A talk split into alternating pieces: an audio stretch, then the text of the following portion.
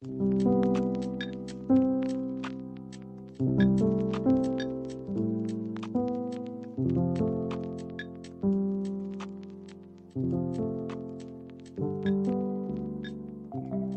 大家好，我是小满。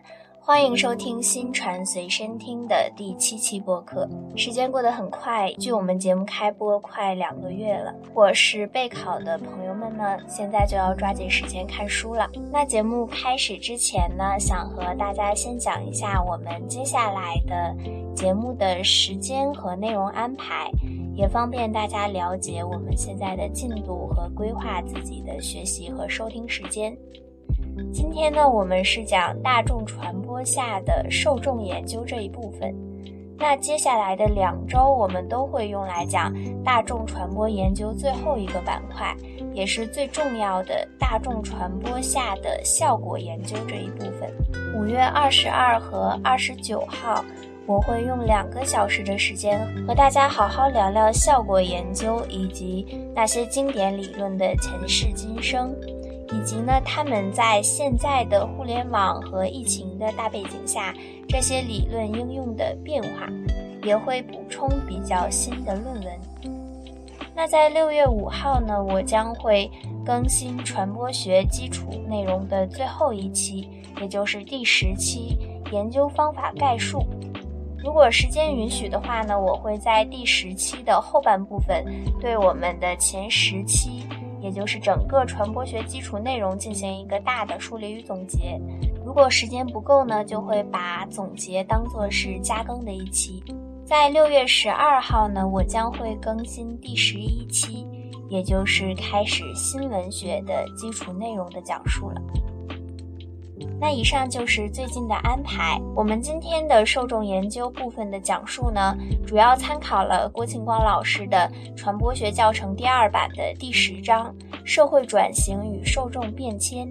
以及刘海龙老师的大众传播理论范式与流派第八章“大众传播的影响、受众研究与依赖取向”这一章节。那现在就和我一起开始今天的学习吧。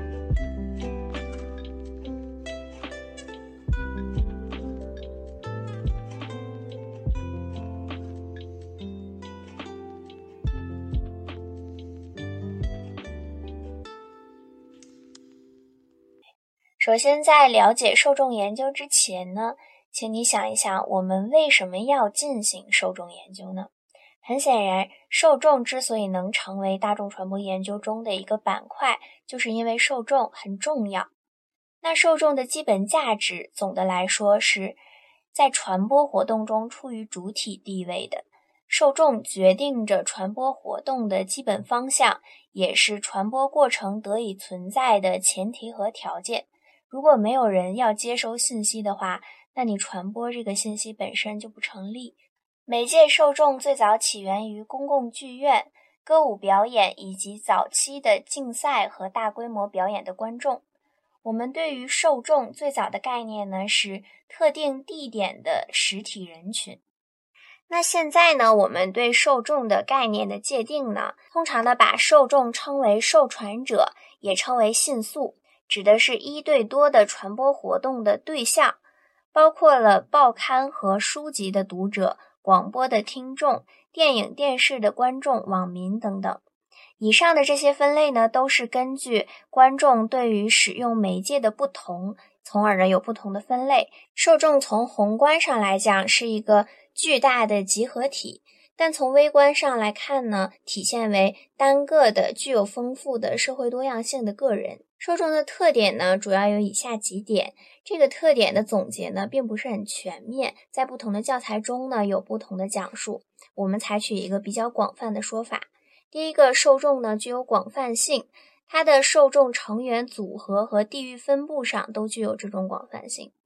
第二个特点呢是混杂性，受众成员广泛的分布在社会的各个角落，这就相应的造就了受众群体成员的混杂性。那就像我们使用这个软件的成员呢，它可以来自全国或者说是全球的不同地方的人，对你的性别、年龄也没有强制性的要求。第三点特征就是隐蔽性，总体上来说呢，受众对于新闻媒介来说是不见面的，是一种笼统的、隐蔽的存在。那对于我来说呢，我是一个传播者。那收听我这个节目的各位呢，就是订阅者。那我称呼你们呢，就是听众朋友。但是呢，由于我不认识你们，或者没有办法和你们进行一对一的交流，因此呢，你们在暗，我在明，你们就有一个隐蔽性。那最后呢，一个特点也是对以上三点的总结，就是受众不是被动的信息接收者，而是积极主动的信息寻受者。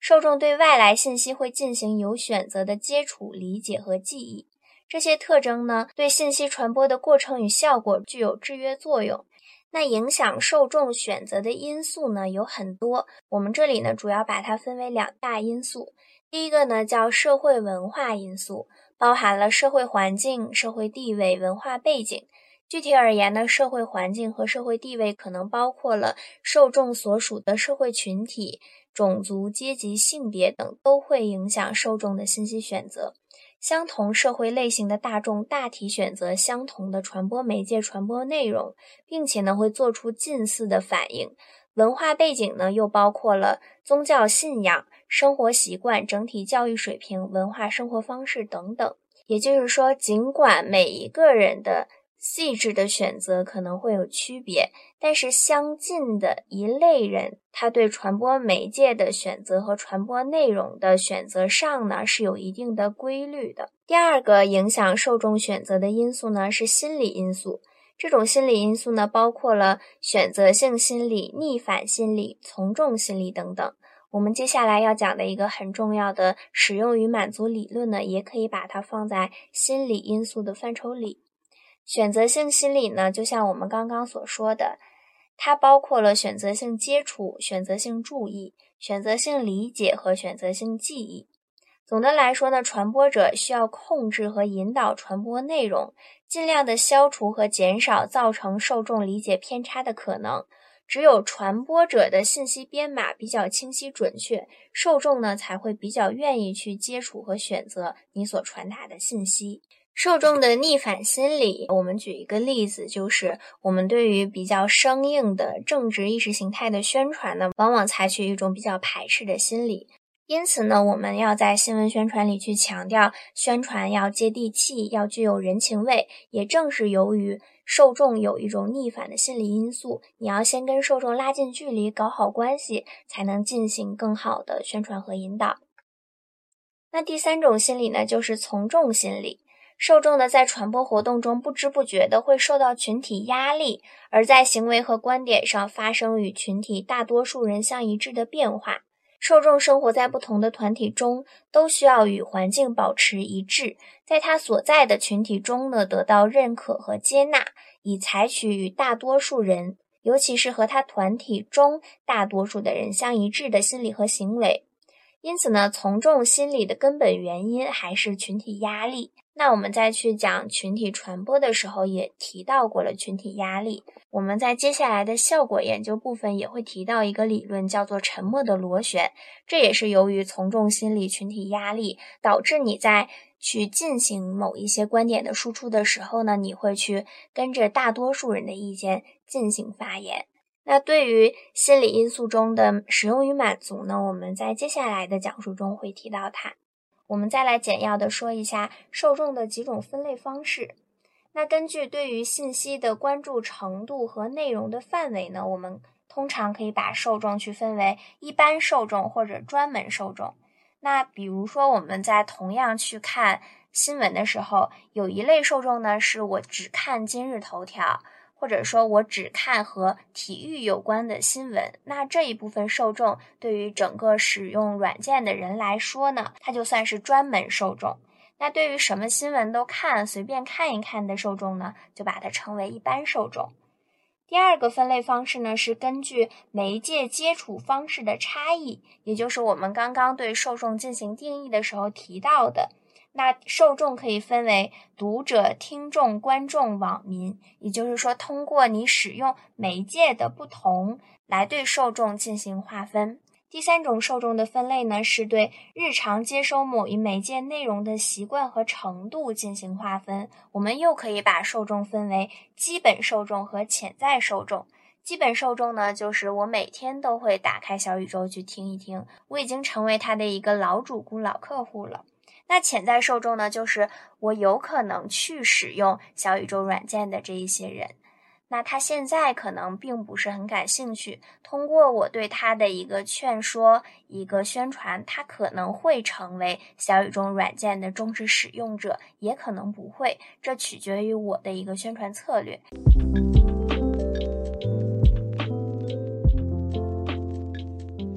接下来呢，我们将要讲到本期中的一个重头戏。我把这一段呢总结为是受众的变迁。这个主题下面呢，主要分为两大板块。第一个呢是受众观的变迁，我们对于受众观点，各个学者在不同时代之间有怎样的变化？那这一部分呢，也会和效果研究的时间段结合起来。因为在不同的效果研究的时间段内，对受众的观点是对应的，各自不同的。但是呢，效果研究我们会在接下来的两周中去仔细讲到，因此在一会儿我的讲述中呢，只是会把它作为一个时间阶段的划分来去进行讲述。受众变迁的第二大板块呢，我把它总结为是受众的分化。也就是说，在讲完受众观的变化之后呢，我们去谈一谈分众的概念。那在对受众观进行讲述之前呢，我们要对每一个受众观所产生的时间阶段进行划分，这也就与效果研究的时间阶段是可以匹配的。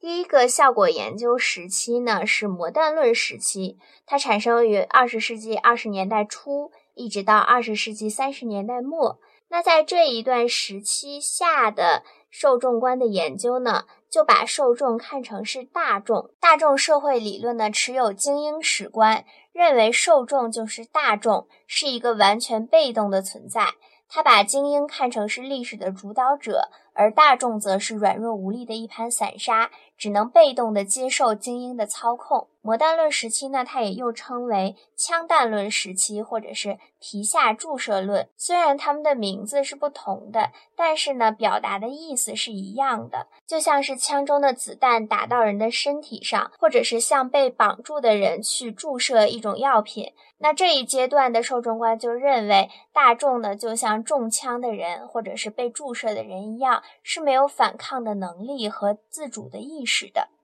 第二个效果理论时期呢，是有限效果论时期，它是二十世纪三十年代一直到二十世纪的六十年代。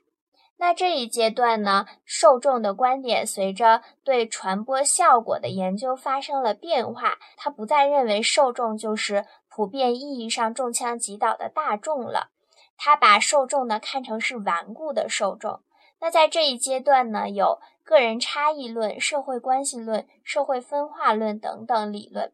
它主要描述的呢都是受众之间有许多不同。那由于他们个人社会环境、文化背景不同呢，导致他们的认知、态度、行为都因人而异。它呢也不是很容易去被大众传播所影响、所改变的。所以这一阶段的受众呢，由刚刚的软弱无力变成了比较顽固、比较有自己的意识，和其他人是不一样的。那经过这一阶段呢，我们就到了适度效果论阶段，也就是十九世纪六十年代初一直到十九世纪七十年代。那这个背景呢，是电视已经开始占据主导地位的年代。这里的受众观呢，就由顽固的受众变成一个比较积极的、比较平和的解读者，而不再是信息被动的接收者。那以受众为中心的各种理论呢，在这个时代也呼之欲出。最有代表性的就是我们接下来会着重讲到的使用与满足理论。它强调的呢是个人根据不同需求来选择媒介内容，从而得到自身的满足。那适度效果论之后的第四个阶段呢，就是强大效果论，是在二十世纪七十年代之后，随着电子媒介的兴起而产生的一个效果观。那这种效果观对应的受众观呢，是认为受众是一个产用合一的媒介使用者，也就是 prosumer 是 consumer 和 producer 的一个合义词。在数字技术、互联网技术的发展下呢，新媒体时代赋予了受众更大的能动性。受众呢，不仅可以能动地选择媒介信息，还可以转变身份，以传播者的姿态来传递信息、发表评论、生产原创内容等等。这意味着受者和传者的界限逐渐模糊，与其称为受众，不如把它称为是媒介使用者。这也是我们较新的一种受众观。那通过我们刚刚简要的梳理呢，相信你已经对不同时期下的受众观的变化呢有了一点印象了。那我们就接着对刚才所说到的这几种受众观呢进行一个更加详细的阐述。这里呢，我们就要结合刘海龙老师在范式与流派中对受众观的几个观点了。刘海龙老师呢，在他的书中呢，把这一部分分为是受众的六种话语，也就是作为大众的受众、作为人民的受众、作为消费者的受众、作为群体的受众、作为公众的受众，以及作为受害者的受众。那根据我们刚刚所讲的时间阶段划分呢，对应着刘海龙老师所讲到的受众的六种话语，结合起来可以看出来，那在魔弹论时期，第一种受众观呢，就是作为大众的受众。作为大众的受众，刚刚也讲了，指的是大众文化被看作庸俗的、缺乏深度的文化，而大众媒体的受众呢，被看作是被动的整体，也就是一盘散沙。时间呢，也就是刚刚所说的魔弹论时期。那我们在对大众呢进行一个界定。其实我们在整体的大众传播的最开始，也对大众以及大众传播进行了一个讲述。但是这里的对大众的界定呢，我个人觉得是抱有一定的偏见，或者是说和我们之前对大众的以及。整个大众传播的界定是不一样的，这里呢可能更加消极，或者是更加片面。但是我们也来听一听哈。十九世纪末二十年代初是人类进入大众社会的一个分界点。那在这个时代，作为工业革命和资产阶级革命以及大众传播发展的结果，过去的那种传统的社会结构、等级秩序和统一的价值体系已经被打破。因此，社会成员失去了统一的行为参照系，从而呢变成了孤立的、分散的原子式的存在，也就是所谓的大众。那在这里呢，他对大众的界定呢，除了规模的巨大性、分散性、成员之间互不认识的匿名性以及流动性、无组织性之外呢，还有一种特点是认为它是同质性的。这里的统治性呢，那个质是质量的质，就是每一个人的质量都是一样的，是均质的。每一个人都有同一的行为倾向，易被群体感染、群体暗示，容易受到外界力量的操纵和影响。也就是乌合之众中所提到的大众，都是一些没有理性的一模一样的人类。那大众社会理论的形成和变化呢，主要可以分为三个阶段。第一个呢是早期贵族主义阶段，第二个呢是对法西斯极权主义的批判的一个阶段。第三个呢是战后美国的大众社会理论的阶段。早期的大众社会论者呢，主要都是一些保守的政治家和思想家，他们对工业革命、资产阶级后工人和劳动大众作为重要的社会力量登上政治舞台呢感到恐惧，站在贵族的立场上对这些现状进行批判。比如19世纪上半叶的法国政治家托克维尔在《论美国的民主》一书中呢。把阶级的平等化看作是打着人民旗号的多数人专制。九世纪末呢，另一位法国学者勒庞则用他的群集理论来描述法国大革命中的群众行为，认为他们是一群受到暗示和感染机制支配、无视理性和法律的暴徒，也就是我们刚刚所提到的乌合之众。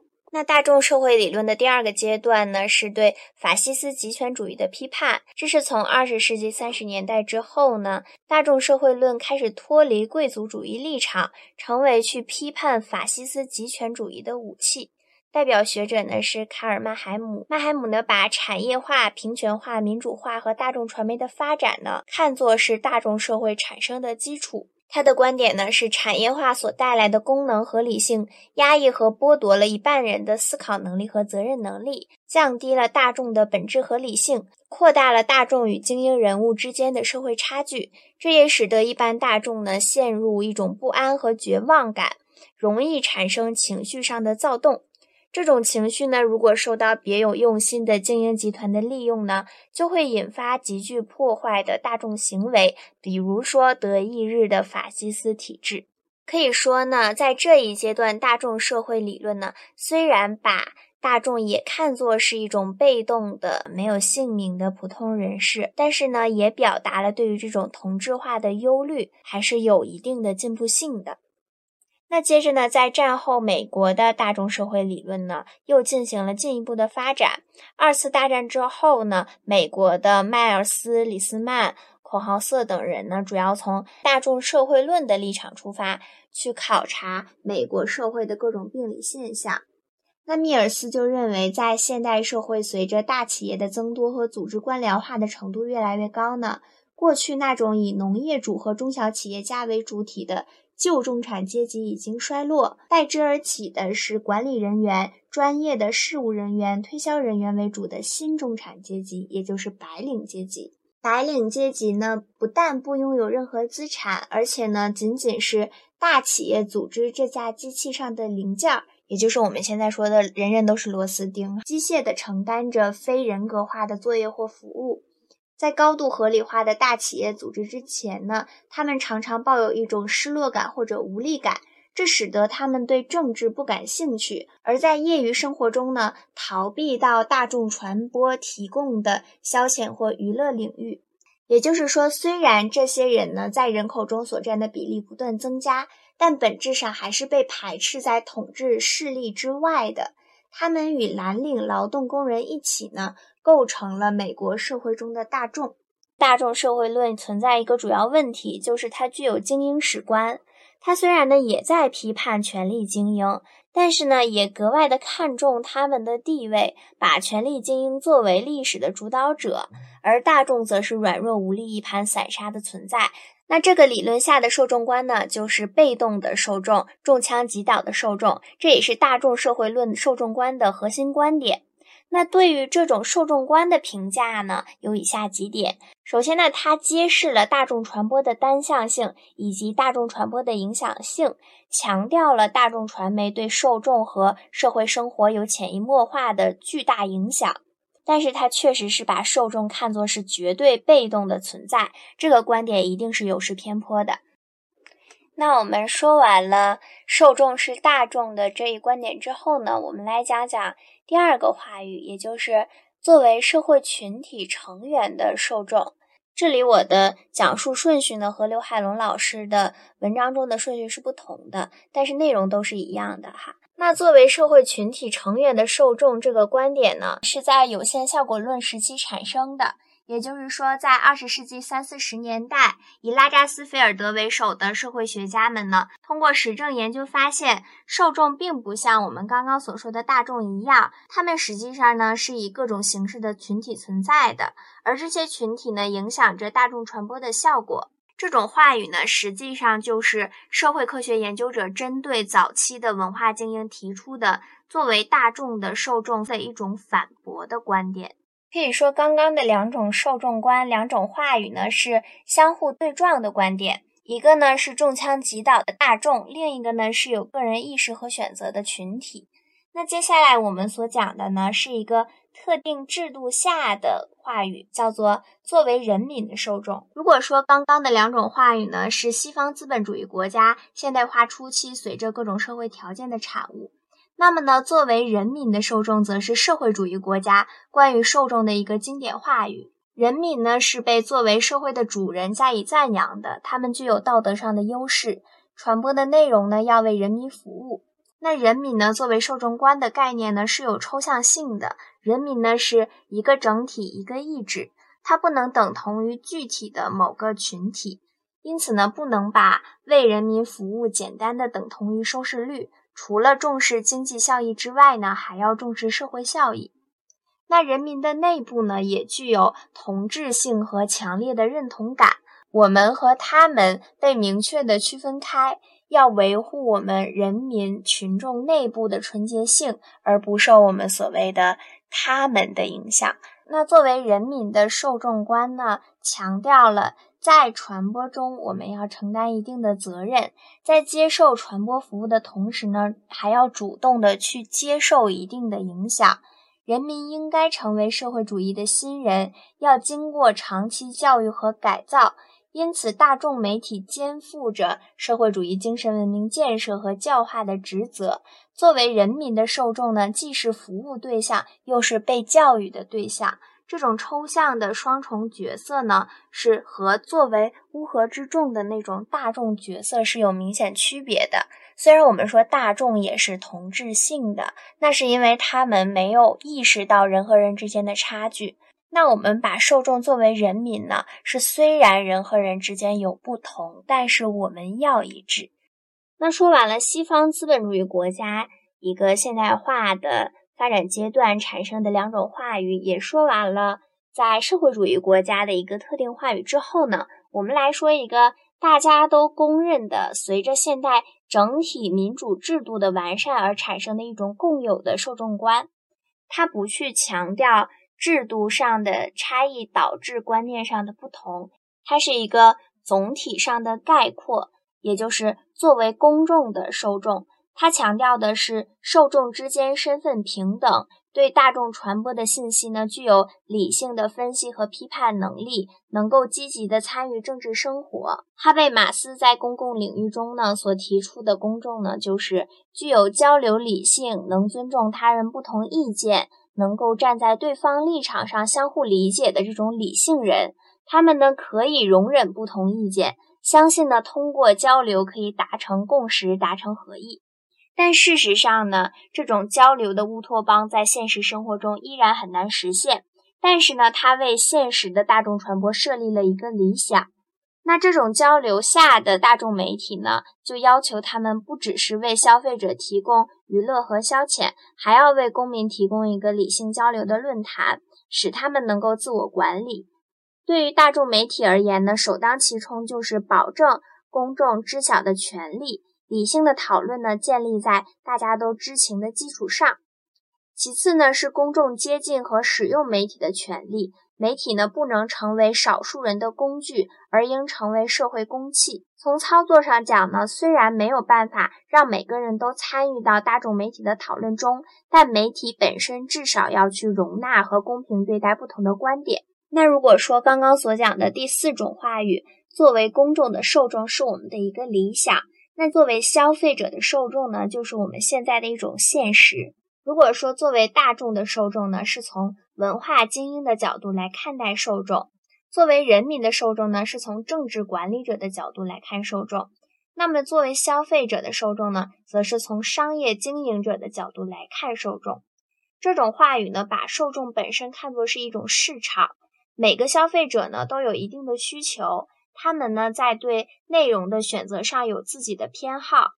大众媒体为了最大限度地吸引受众。赚取利益呢，必须把整个市场按照人口统计学指标进行细分，按照不同群体的特征生产具有不同特征的节目。因此，受众的使用动机和需要就成为媒体生产者关注的中心。那看起来，这种受众观、这种话语呢，是在迎合受众，他把你看成是上帝，看成是消费者。但是呢，他这种按照人口统计学特征划定的偏好群体呢？可能是对生产者的管理更加有利的，忽略了群体内受众的多样化和作为独立个人更高层次的需求。比如说，我们现在说的资本方认为二十多岁的女大学生就喜欢傻白甜的电视剧，这件事情本身呢，其实是对这个群体部分人的一个误解。但是它根据一些大数据，或者是根据人口统计学，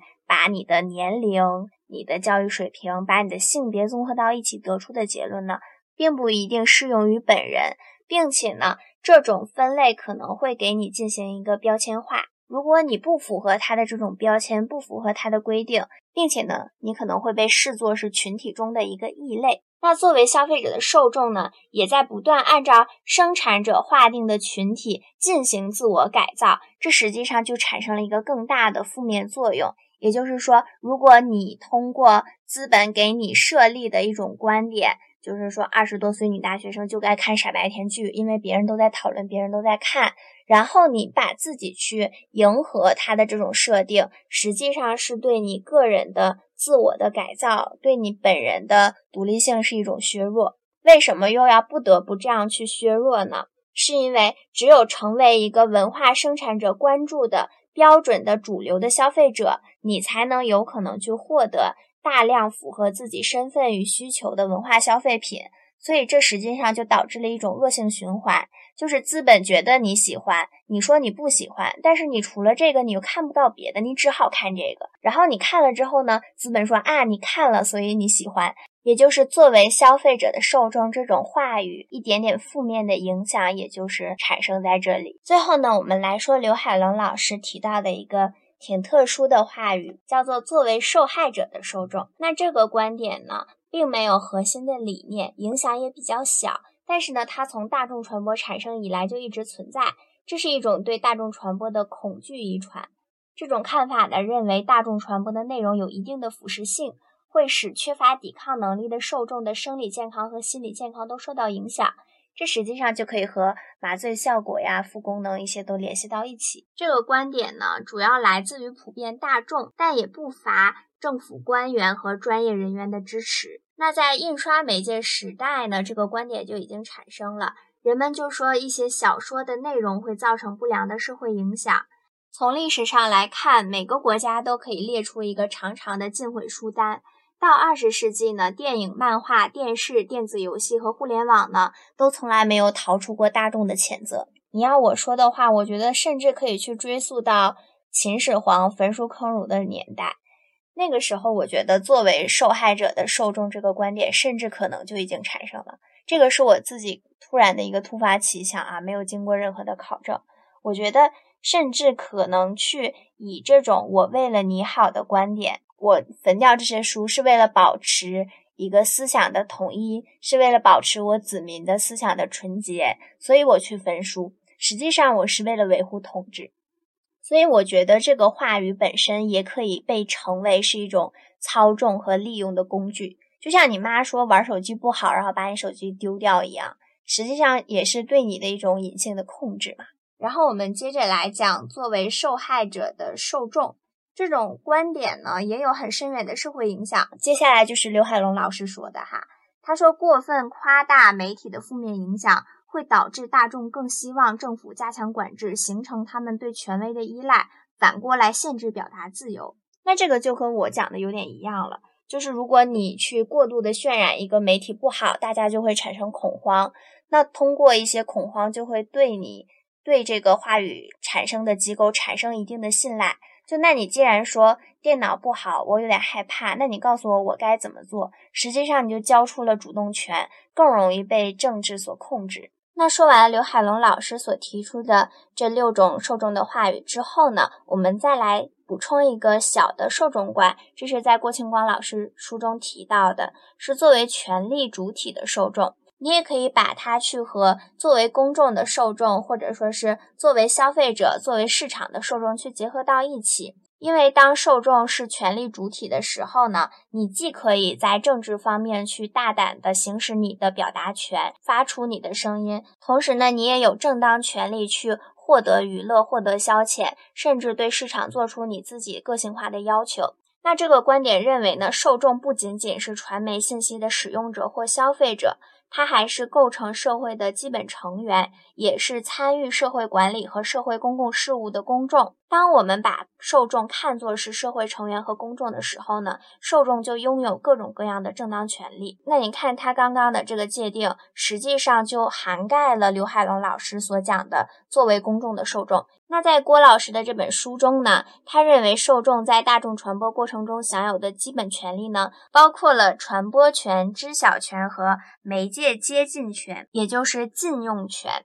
传播权呢，就是我们可以表达自由、言论自由，我们有这种权利，能把自己的经验、体会、思想、观点、认知，通过言论、创作、著述等活动表现出来，并且有权通过一切合法手段和渠道加以传播。虽然是这样讲的，但是你还是有的话可以说，有的不能说。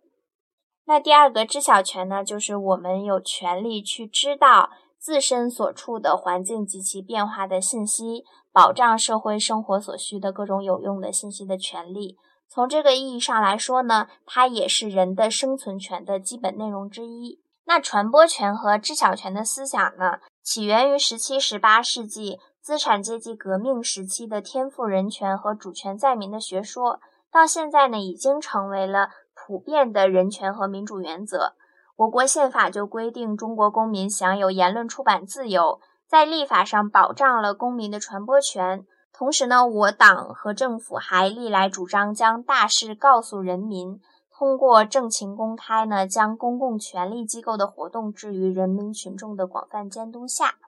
近年来呢，信息公开作为政治改革的一项重要措施，也取得了很大进展。除此之外呢，在现代社会，大众传播拥有广泛的出版自由或新闻自由的权利，包括采访权、编辑权、报道权以及对公共传播资源的使用权等等。但是呢，虽然郭庆光老师的书上是这样讲的，大家也应该有所耳闻，就是应该是前几年吧，出了这样一条规定，就是自媒体是不可以有采访权的。你如果想要去采访，想要去编写新闻，你一定是要得到政府部门的专业许可和认证的。所以他在书中所说的广泛的出版自由或新闻自由，包括了采访权、编辑权，实际上在现在是不成立的。同时呢，郭老也在他的书中提醒了大家说，传媒的这些权利呢，要建立在他们的公共性和公益性的基础上的。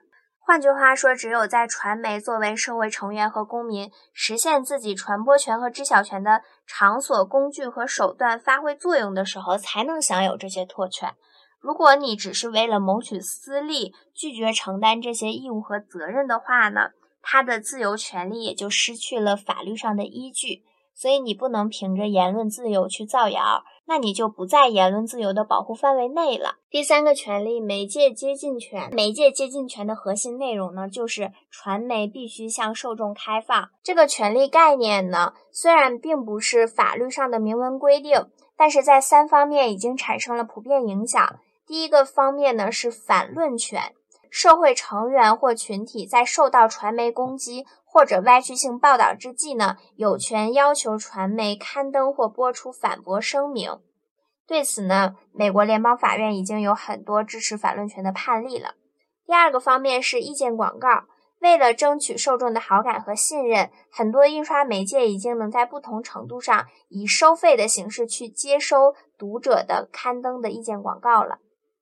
第三个方面呢，是允许受众自主参加开放频道的附加条件。这个呢，是在当时的电视兴起的时候去提出的一个，那现在就不用太注意这点了。互联网的发展呢，为实现受众的媒介接近权提供了广阔的空间。但是，网络上的个人网站、个人博客的社会影响力还是有限的，争取对大众传媒的接近权依然有很重要的意义。除了这三种郭庆光老师在书中提出的权利之后呢，我们再来补充一个更新的作为权利主体的受众应该拥有的权利，就是被遗忘权。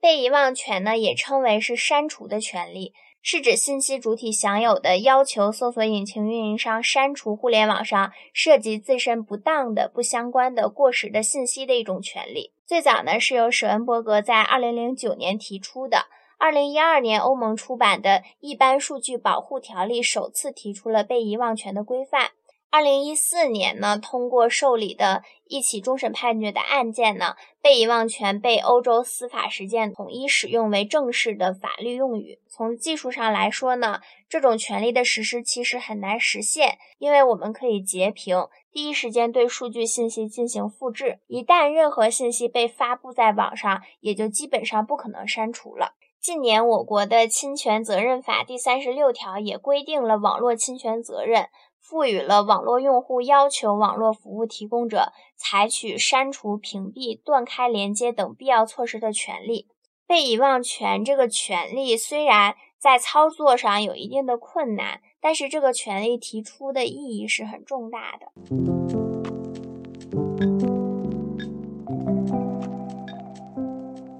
接着呢，我们要来谈一谈很重要的使用与满足理论，也是现在很重要也很热门的一个理论吧，经常被新传学子用来解释各种各样的现象。实际上，好像什么东西都可以用使用与满足来解释。使用与满足这个研究之所以会在受众研究中提出，而不是在我们接下来的效果研究中提出呢？是因为它不是站在传播者的角度去讨论大众传播的影响，而是站在受众的角度，从动机使用的方面去探讨受众对媒体的使用。换句话说呢，使用与满足理论认为受众是主动的，应该研究受众对媒体做了什么，而不是仅仅去研究媒体对受众做了什么。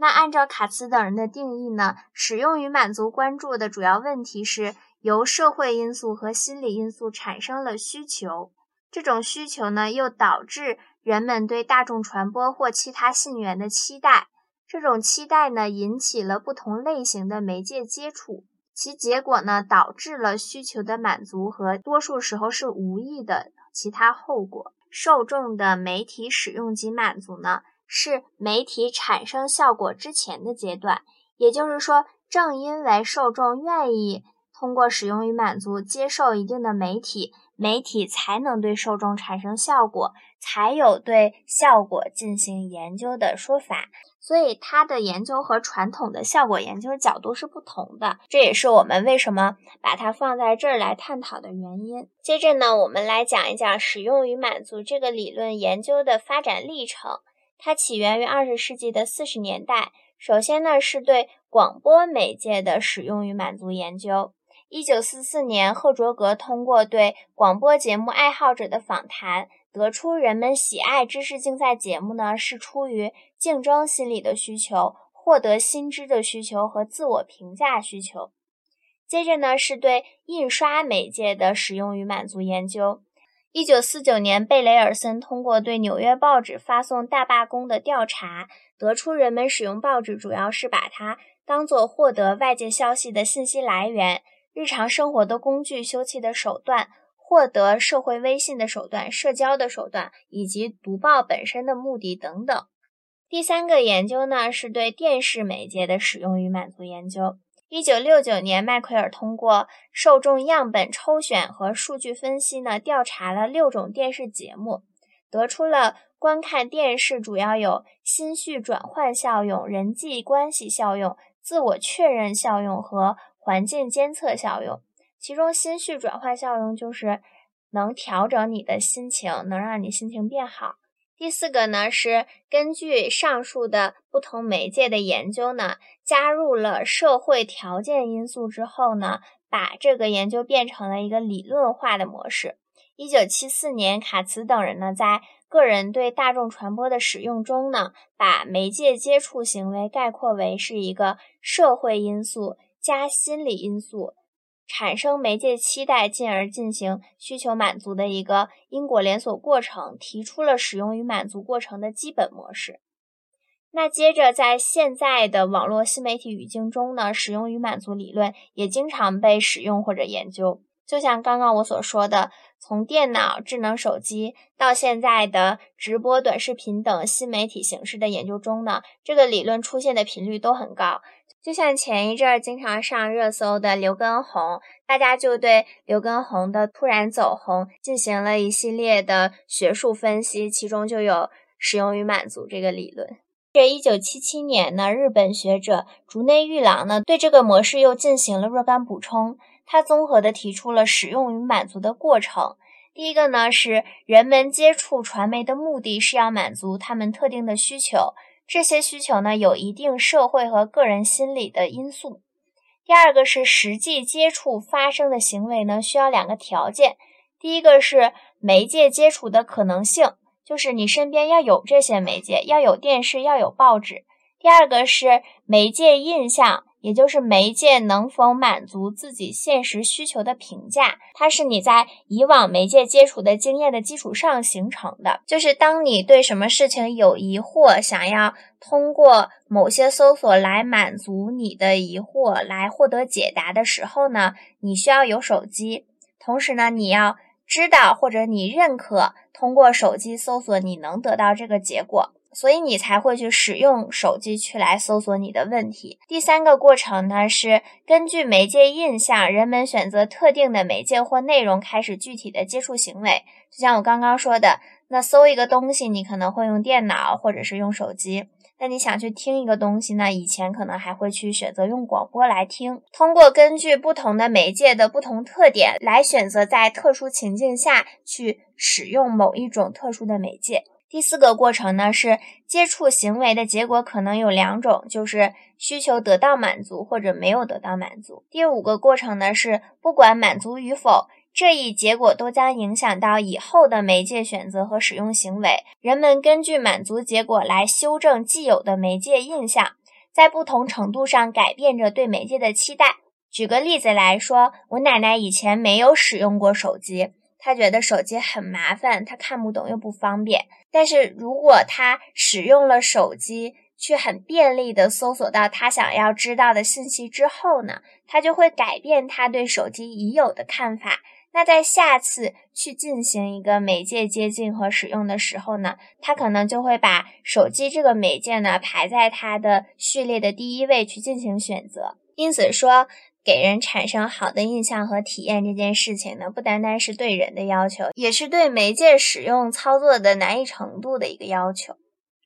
可以说呢，从最初的魔弹论把受众打到尘埃里，再到有限效果论把受众提高到一个至尊的地位之后呢，实用与满足理论的提出呢，可以说是把受众拽回到一个比较适度、比较平等的阶段。所以呢。一些学者也把它称为是适度效果理论，这也是适度效果论中很重要的一个理论之一。那关于为什么要去使用媒介呢？有很多种说法，不同学者呢有不同的分类。我们这里呢就介绍一个很简单的二分法。鲁宾呢把媒体的使用分成两种类型，一种呢是仪式性的，另一种是工具性的。仪式性的使用呢，把媒体使用当成是一种习惯性的消磨时间和娱乐放松的活动，它意味着长时间的媒体使用和对媒体的亲近感。有的时候，甚至是大多数时候，你使用媒体并不是你有目的性，你只是习惯性的去打开微博或者打开抖音进行一个浏览，遇到你感兴趣的东西，你才会去点进去看。这实际上是一个仪式性的使用，并没有很强烈的功利性的目的。另一种工具性的使用呢，则是为了某种信息需求而搜索特定的媒体内容，它会导致人们接触大量新闻和信息内容，并且认为这些内容是真实的。仪式性的使用比较被动，缺乏明确目标；工具性的使用则主动的多，具有明确目标，选择性接触参与度更高。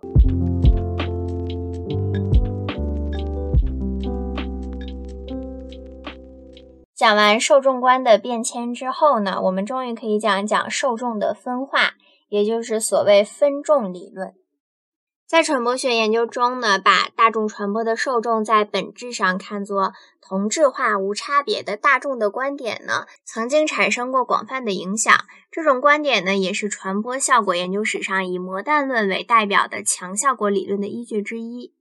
但是，正如我们刚刚所讲的，大众观呢，并不是受众研究中唯一的视角。在传播学经验和实证的研究出现之后呢，分众理论逐渐取代大众理论成为主流。甚至在更新的时候呢，我们已经不再谈分众了。我们现在可能更愿意去用精准受众这样一个表述。分众的概念，顾名思义呢，指的是受众并不是同质的孤立个人的集合，而是具备了社会多样性的人群。在人口统计学特征上，受众呢分属于不同的性别、年龄、学历、民族、职业、居住地等。在社会群体归属特征上呢，分属于不同的家庭、学校、单位、阶层以及社团、党派、宗教团体和文化群体。甚至呢，在心理学特征上，受众成员的个人差异也是非常明显的。那具体而言，分众观的核心内容就是社会结构具有多样性，是多元利益的复合体。社会成员分属于不同的社会群体，他的态度和行为呢，也受群体属性的制约。分属于不同社会群体的受众个人呢，对大众传播有不同的需求和反应。同时，在大众传播面前，受众并不是完全被动的存在。他们在媒体接触、内容选择、接触和理解上呢，都有某种自主性和能动性。分众理论的社会观呢，既与大众社会论不同，又与欧洲批判学派的社会观呢有明显不同。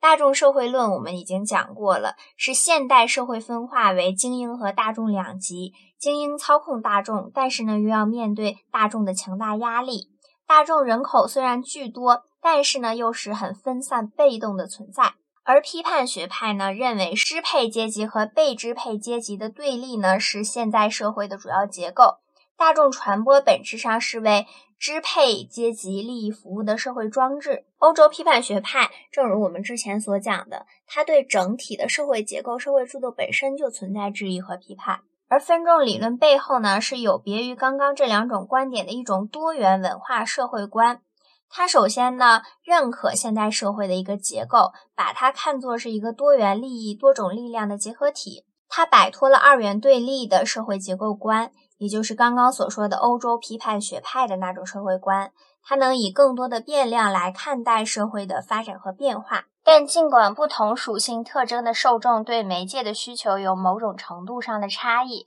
但是呢，在总体上呢，又有较高程度的相似性。作为一般大众，我们的基本信息需求呢是接近的和类似的，而作为不同属性的分众呢，我们又对信息传播有着多样化的需求。因此，在理解受众问题的时候呢，绝对的大众论和绝对的分众论都是有其局限性的。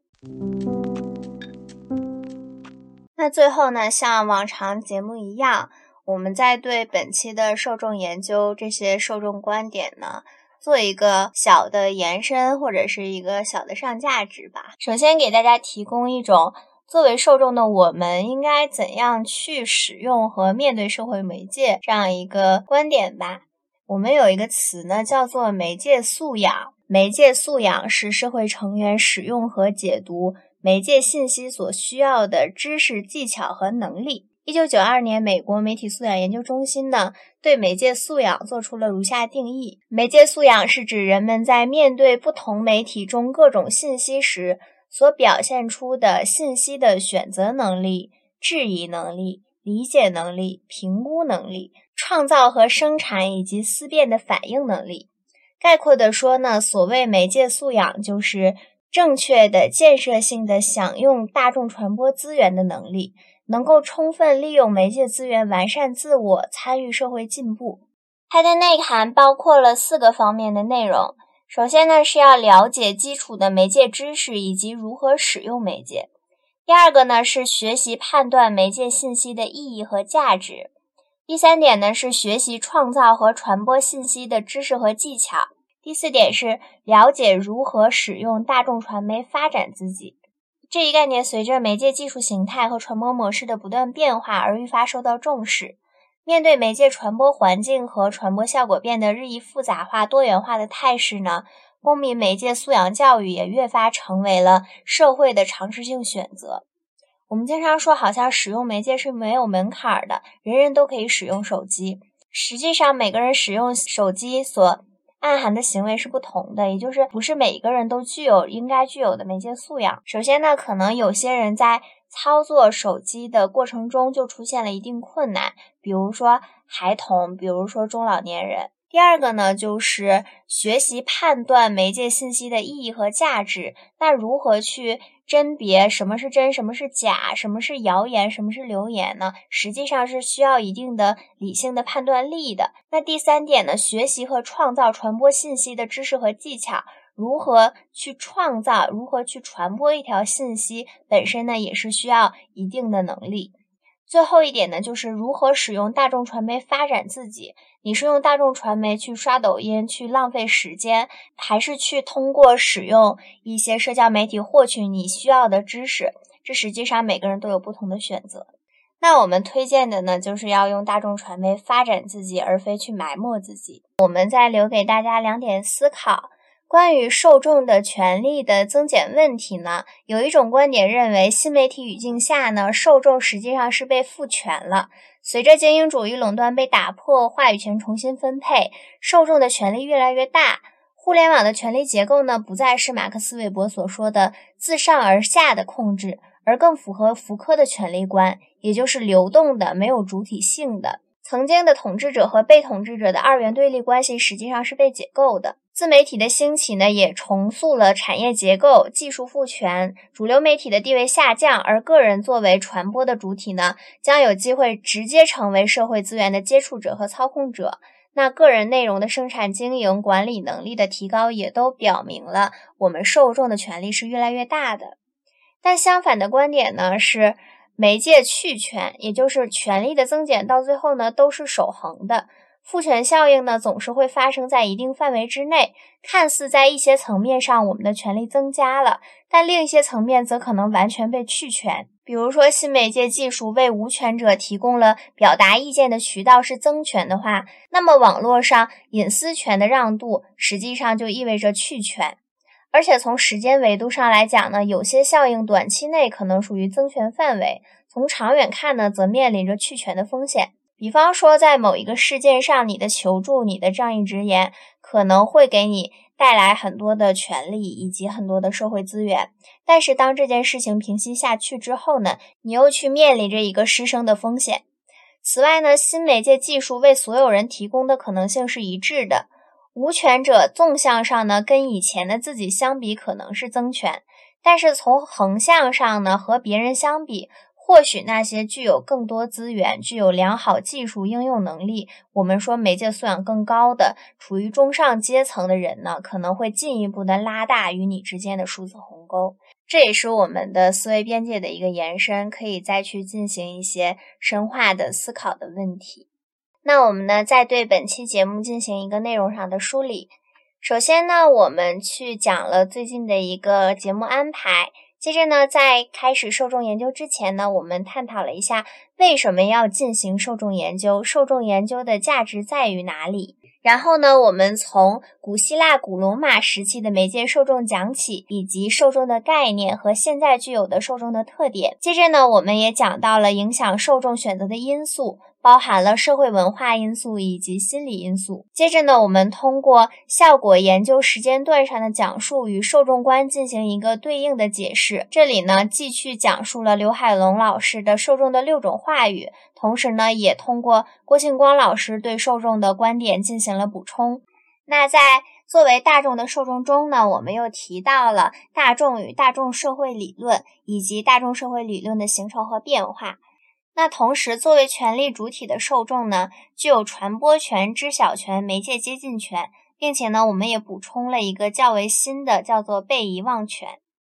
那讲完了几种基本的受众观之后呢，我们也提出了使用与满足理论，它呢是适度效果论当中一个很重要的理论观点。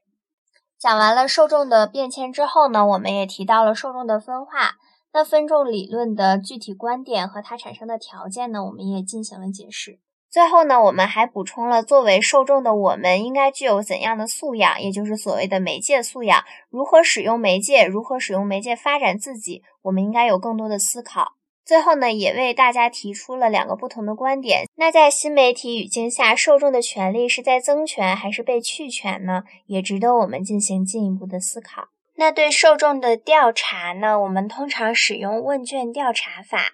辅以使用其他工具和形式进行的调查来搜集数据，了解受众的一般情况，以进行大众传播的改进的工作。那关于问卷调查的详细信息呢，我们在这里就不一一说明了。在之后的研究方法那一部分呢，如果有时间，我们会更详细的去解说它。好了，以上就是本期节目的全部内容了。那本期的文本和对应的思维导图呢，也会放到我的同名公众号里，欢迎大家去订阅。我们下期见，拜拜。